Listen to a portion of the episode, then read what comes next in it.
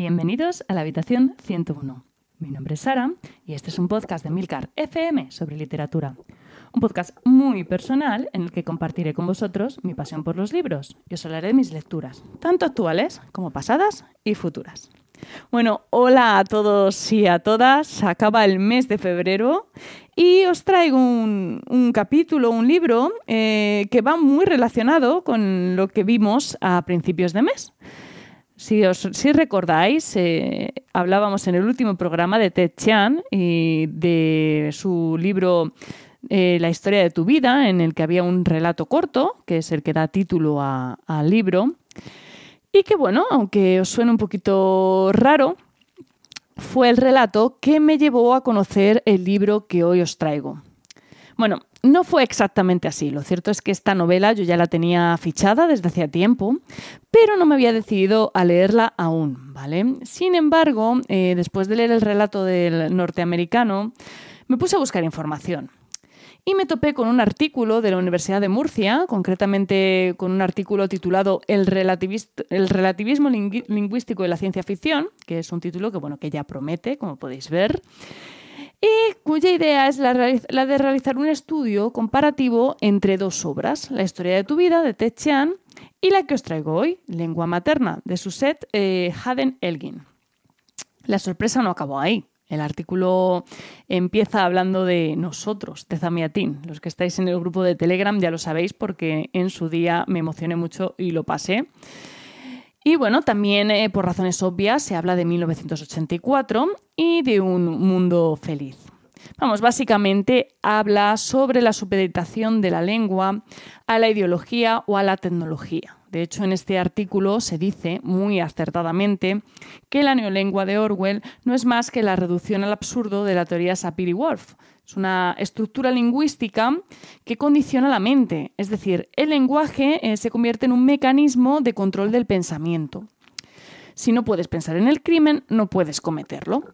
Como habréis deducido, eh, si me escucháis desde hace tiempo, pues bueno, todo esto me apasionó bastante y me lancé de cabeza a leer lengua materna. A Susette Elgin la presentan en Wikipedia como escritora de ciencia ficción estadounidense, lingüista de profesión y feminista convencida. Lengua materna, que en realidad forma parte de una trilogía, la convirtió en un referente en el campo de los lenguajes construidos para el género. Como dato curioso sobre la autora, os diré que fue la primera estadounidense eh, de la Universidad de California en presentar su tesis en inglés y en navajo, algo que me, me ha parecido bastante llamativo, ¿no? Bueno, la novela que os traigo hoy fue publicada en 1984, curiosamente un año antes de que Margaret Atwood publicara el cuento de la criada. Es decir, que nos encontramos prácticamente ante el mismo momento histórico en el que se encontraba la canadiense cuando imaginó su distopía. No es de extrañar, por tanto, que ambas autoras eh, coincidan en imaginar un futuro distópico tan similar, ¿no? Un futuro en el que la religión católica ha cobrado gran importancia, donde la mujer está sometida ¿no? a la voluntad del hombre. Y bueno, todo ello es proceso, es, eh, fruto ¿no? del retroceso vivido en Estados Unidos durante los años 80, sobre todo a nivel de feminismo. Eh, mm, durante aquellos años, eh, muchas mujeres vieron peligrar los derechos que habían conseguido conquistar en los 70 y, de hecho, Lengua Materna empieza precisamente hablando de este tema. ¿no? La novela empieza con un artículo que deroga la decimonovena enmienda, la, la enmienda que recoge el sufragio femenino algo que recuerda bastante a lo que sucedió en los 80 en Estados Unidos, cuando se luchaba por ratificar la enmienda para la igualdad de derechos.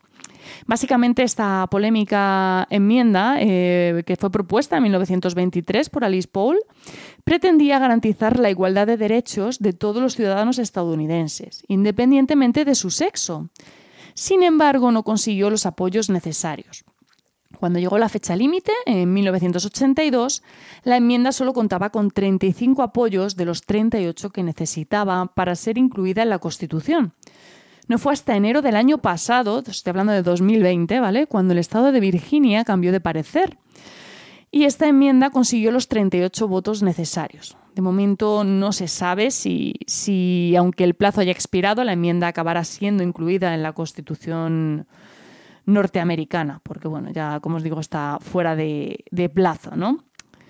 Bueno, para que os hagáis una idea, esto sí que es curioso, la enmienda, una enmienda que sí que fue aprobada fue la del derecho a los de los ciudadanos estadounidenses a poseer armas. Así que supongo que no es de extrañar que estas dos escritoras coincidieran a la hora de imaginar una distopía en la que la mujer ha sido desprovista de todos sus derechos y es tratada como si fuera inferior al hombre.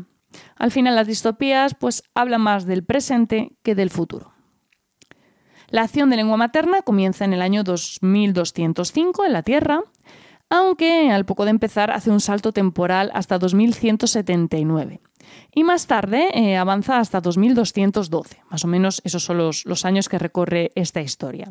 El planeta Tierra, que nos propone Elgin, es muy diferente al que conocemos hoy día porque, como os decía, lengua materna es una distopía. Así que nos vamos a encontrar con una sociedad totalitaria, con una fuerte influencia religiosa, concretamente católica en la que la mujer ha sido relegada a un segundo plano, como ya hemos visto en tantas otras distopías de este corte. Y bueno, han pasado a ser menos instrumentos destinados a la concepción o a realizar tareas que resulten de utilidad para los hombres. Además, los humanos han logrado contactar con razas alienígenas. De hecho, han ido más lejos aún y han establecido relaciones comerciales con ellos. La base de estas relaciones comerciales son las comunicaciones, como es de suponer, y para ello es necesario contar con traductores. Estos traductores son los lingüistas, son humanos pertenecientes a las líneas. Son 13 familias de, lingüistas que se entrenan desde que son bebés para adquirir el lenguaje alienígena como si de una lengua materna se tratara. El lenguaje alienígena que no es un lenguaje, son muchos lenguajes ¿no? de los distintos alienígenas que hay en, en la galaxia. ¿no? Bueno, podéis empezar a suponer eh, la importancia que tienen estas familias en la sociedad y lo vitales que son a la hora de sostener todo el comercio interplanetario, ¿no? el, poder que, tienen. Las mujeres lingüistas son muy valiosas por su capacidad para concebir bebés, vamos, eh, futuros traductores, ¿no? La cantidad de lenguas alienígenas a traducir es ingente, como os decía, y no dan abasto a crear humanos capaces de comunicarse con las distintas razas alienígenas. Así que las mujeres lingüistas eh, que son fértiles están condenadas a quedarse en cinta una y otra vez, ¿no? a producir bebés. Las estériles, sin embargo, son reubicadas en la casa estéril, un lugar donde se, dedican a traducir y bueno, a sus cosas, eh, entre ellas eh, crear su propia lengua. ¿no? Es una lengua que, por cierto, esto es muy curioso, no solo se crea en la ficción, eh, se llama Ladán, eh, bueno, supongo que se pronunciará así, la verdad es que no lo tengo claro, y tiene hasta su propio diccionario y su, propio, su propia gramática. Eh, también está publicado por la autora en un volumen previo a la trilogía, y de hecho, en la edición que yo, he leído viene una pequeña muestra del diccionario de la Dan al final. O sea que es más que interesante el, trabajo de Elgin en este sentido porque abarca mucho más que una novela, ¿no? Abarca un idioma completo. Bueno, lo que nos va a ubicar en, la sociedad eh, imaginada por la autora son los textos que vamos a ir encontrando al inicio de cada capítulo. Van a ser fragmentos de discursos, eh, poemas, textos científicos, políticos, leyes, ¿no? En fin, pequeñas pistas que nos van a ir mostrando la sociedad distópica en la que transcurre toda la acción. Es un recurso muy práctico porque consigue ubicar al lector sin sacarle de la trama. Y además está eh, brillantemente conseguido, ya que la autora cuida muchísimo la forma y el estilo en, el que redacta cada uno de estos textos. Sobresale especialmente en los poemas, y es que ella también eh, escribe poesía. Y bueno, eh, la verdad es que no se podía esperar menos de una lingüista y cumple con creces. El tono general de la obra es bastante práctico, muy asequible, tiene un lenguaje muy directo y que podría pasar perfectamente por ciencia ficción escrita en esta década, si, entendéis a, dónde quiero llegar con esto. Al menos en la versión en castellano, ¿vale? Porque esto podría obedecer a la traducción, no lo sé, no he leído la edición original. Sí que he visto que en algunas reseñas eh, en inglés eh, no opinan igual que yo, así que no me atrevo a decir cómo será la, versión original de la obra. Quizás no, sea tan, tan clara, ¿no? Bueno, es cierto que el principio del libro asusta un poco. Elgin nos lanza sin, sin, previo aviso directos a una reunión de lingüistas, una reunión que puede resultar un tanto intensa, ¿no? Pero bueno, no tarda demasiado en dar eh, paso a la verdadera trama de la historia y pronto se coge el ritmo. De hecho, eh, se coge de tal manera que es que resulta complicado soltar, soltar el libro.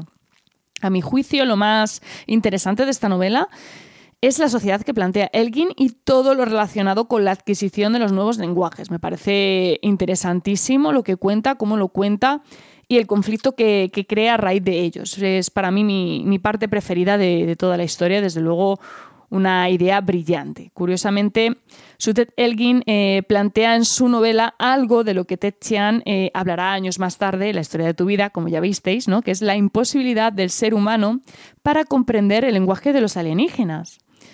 Y más que el lenguaje, quizás, mm, no sé, debería decir la mente, ¿no? No os voy a hacer spoiler, pero me parece, me parece muy interesante eh, lo que plantea y cómo lo plantea. De verdad es que es, una, es algo que te deja con la cabeza un poco descolocada porque es, eh, es apasionante. Desde luego, ni Elgin ni Chan son los únicos autores de ciencia ficción que se han preocupado por este asunto sin hacer demasiada memoria y así como de un poco de, cabeza, ¿no? Me viene a la mente el juego de Ender de Orson Scott Card o La mano izquierda de la oscuridad de Ursula K. Eh, bueno, o el problema de los tres cuerpos de Liu Cixin, donde la comunicación entre humanos y alienígenas pues cobra un papel relevante en la trama o, bueno, más que la comunicación, quizás la falta de ella. Es sin duda algo de lo que en lo que merece la pena pensar, ¿no? Si, te planteas una comunicación interplanetaria porque bueno, normalmente en las películas parece que llegan los, los extraterrestres hablando aquí inglés americano perfecto y, bueno, creo que es algo que habría que cuestionar un poquito, ¿no? Así que no me resulta chocante que tantos autores hayan tratado este tema en sus novelas, aunque no todos lo hayan hecho con la misma profundidad. El caso de lengua materna obviamente es excepcional porque su autora es una reputada lingüista y claro, esto obviamente influye. Y bueno, ahora, ¿qué es el Adam? Bueno, la idea de este lenguaje parte, como os decía, de la hipótesis de Sapir-Whorf y de una idea, ¿no? El lenguaje actual es machista porque fue creado por y para los hombres. Es decir, que en los lenguajes occidentales actuales es más fácil expresar los puntos de vista masculinos que los femeninos. Así que lo que hace el Ladán es tratar de expresar esos puntos de vista, esos puntos de vista femeninos, ¿no? Lo vais a ver más claro con unos ejemplos, que, además saco de, como os decía, del final del libro, del pequeño diccionario que viene. Rató es un no invitado, ¿no? Una persona que viene de visita sabiendo que se está entrometiendo o causando dificultades. Ramime significa abstenerse de preguntar por cortesía o por amabilidad. Y radidín es un momento supuestamente festivo que en realidad resulta una carga por eh, causa del trabajo y los preparativos que conlleva, acabando por convertirse en una ocasión temida, ¿no? sobre todo cuando hay muchos invitados y ninguno de ellos ayuda. Estas son tres palabras del diccionario de Ladam que vienen al final del libro. Bueno, pues un poco esto es el Ladam, ¿no? Es dar palabras a sentimientos o situaciones que los lenguajes convencionales no tienen, no tienen una palabra ¿no? para decir esto. Si sentís mucha curiosidad, hay una página web que es ladanlanguage.com con bastante información sobre, sobre este lenguaje que podéis eh, curiosear, ¿no? Y bueno, en general la historia a mí personalmente me ha parecido muy interesante. Tiene muy buen ritmo, se lee con muchísimas ganas. Yo al menos, eh, vamos, me lo he bebido.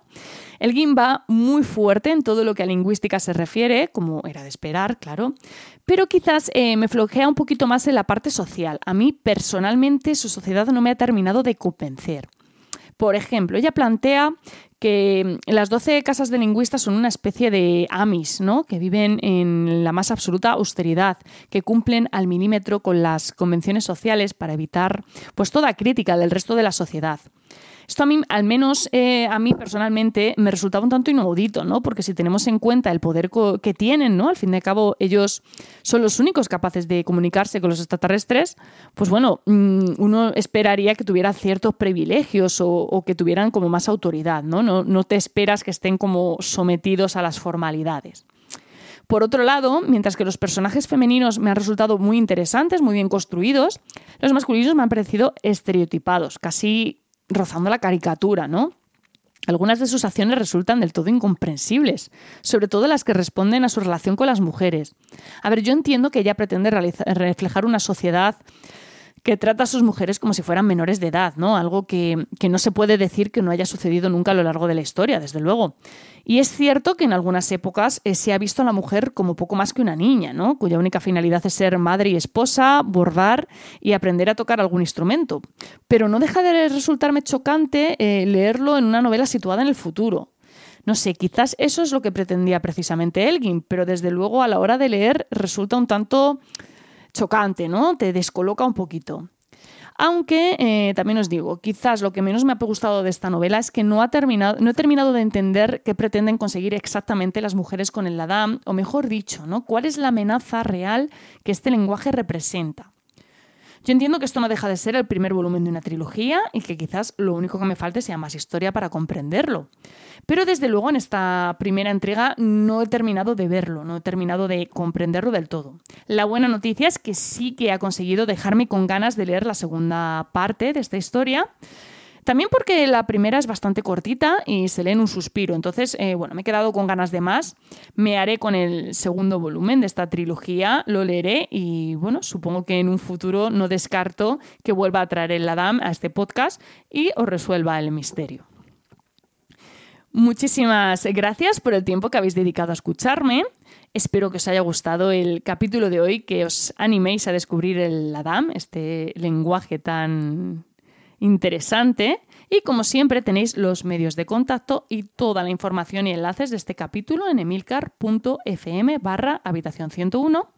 Y bueno, si os apetece charlar un rato sobre libros o que os mande tesis eh, sobre distopías, pues bueno, eh, os espero en nuestro canal de Telegram t.me barra habitación 101. Y por cierto, no quiero que se me olvide recomendaros el nuevo podcast de Milcar FM. Se trata de DLC, un podcast quincenal con las últimas novedades de Xbox, Game Pass, PS Plus y los lanzamientos más importantes de consolas de sobremesa, presentado todo por un referente en el sector como es Alejandro Marquino. Lo podéis encontrar en los sitios habituales y en emilcar.fm barra DLC. Leed mucho y recordar, nos encontraremos en el lugar donde no hay oscuridad.